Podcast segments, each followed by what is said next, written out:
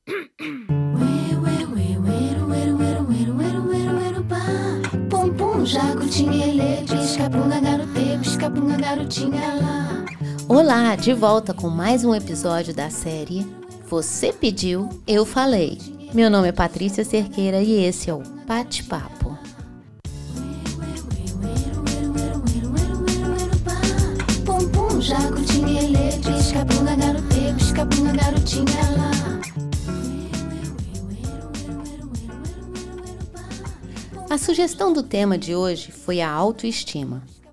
Autoestima é a qualidade de quem se valoriza, se contenta com o seu modo de ser e demonstra, consequentemente, confiança em seus atos e julgamentos. Autoestima é uma palavra formada por dois vocábulos que vêm do grego. Auto é referente à própria pessoa, a si mesmo, enquanto estima quer dizer amor ou consideração. Trocando em miúdos, autoestima significa o amor que você se dá. Esse amor que a gente se dá, eu acredito ter tudo a ver com o amor que a gente recebeu desde criança ou não. Tem gente que tem uma autoestima inabalável, outros sofrem por não ter. Outros tinham e perderam em algum momento da vida. Sempre que me pedem para falar de um tema específico, eu gosto de pesquisar os primeiros pensamentos sobre esse tema. No caso da autoestima, Incrível como um filósofo do século XVI pode ser tão atual. E esse é o caso de Michel de Montaigne, que viveu na França em um período de transição do período medieval para a modernidade. Com a sua visão realista e livre, ele enxergou que as causas da inadequação e da baixa autoestima têm relação com o comportamento massificado e a necessidade de aprovação do ser humano. Eu achei interessante pensar no que ele diz. Primeiro, comparar a baixa autoestima com uma inadequação. Quando você não se adequa à situação que você está, você realmente se sente mal. E quando você se sente mal, parece que a gente se sente oprimido, é, nos sentimos inferiores, sei lá. Mas é exatamente isso. A baixa autoestima nos faz sentir inadequados.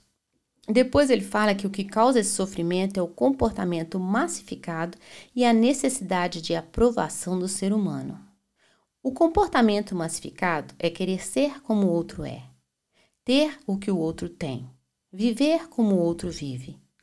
E se a gente for pensar realmente, o que nos destaca é exatamente o que só a gente tem. Somos únicos, somos originais. O nosso charme é exatamente esse.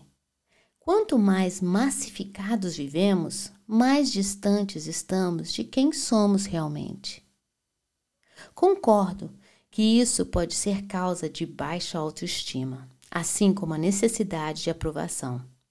Essa é uma grande armadilha para cair na baixa autoestima. A aprovação, quando não aparece, desestabiliza, colocando em risco o que mais acreditamos. Se a gente faz tudo o que faz, sempre em busca de palminhas, pode ser que a gente sempre vai querer mais e mais e mais. A necessidade de aprovação é como fazer só por querer algo em troca e não por fazer pelo fazer em si. Quando sabemos por que fazemos o que fazemos, não precisamos de aprovação de ninguém. Quando me fizeram a pergunta de onde vem a autoestima, a única resposta que eu consegui ter foi: ela vem de dentro. É claro que uma boa dose de autocuidados nos faz sentir melhor e com isso eleva a nossa autoestima.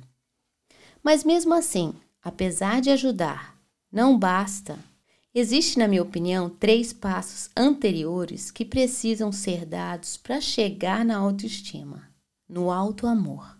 O primeiro passo é o autorrespeito. É o mínimo que você deve a você. Respeitar quem você é. As dificuldades que você viveu, as lições que aprendeu, a sua história que você escreve a cada dia.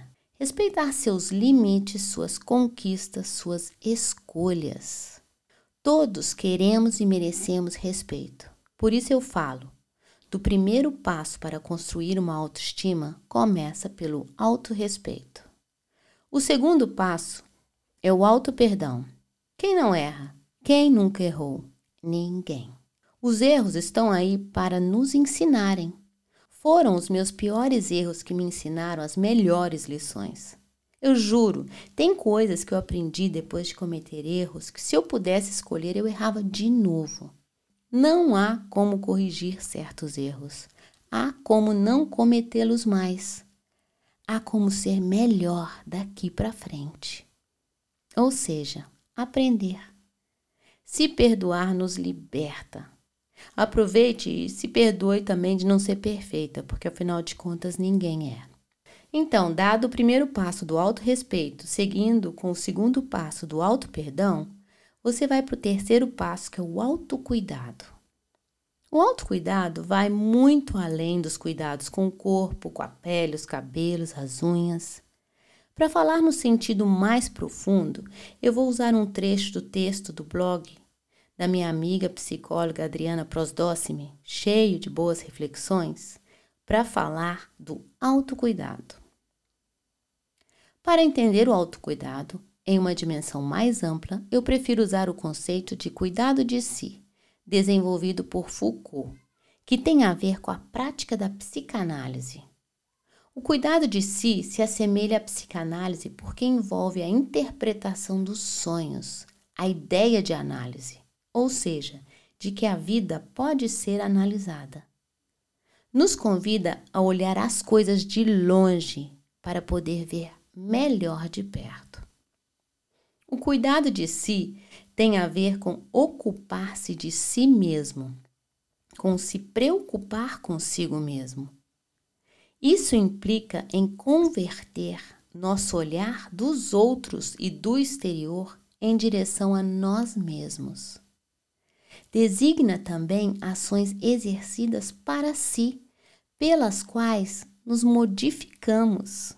Ocupar-se de si sempre tem um sentido positivo. Não podemos esquecer que somos responsáveis por nossas vidas. Só a gente sabe, ou pelo menos procura saber, o que nos faz bem.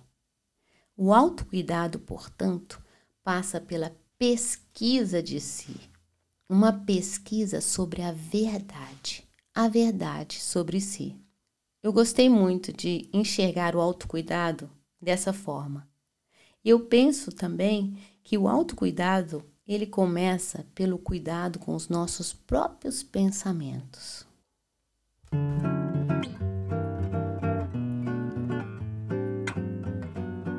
Praticar o autorrespeito, o auto-perdão e o autocuidado servem de apoio para a construção da autoestima, na minha opinião.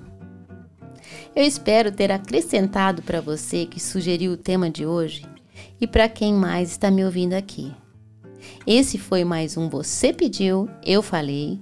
Eu te desejo uma boa semana, até a próxima e até lá, fica bem e te cuida.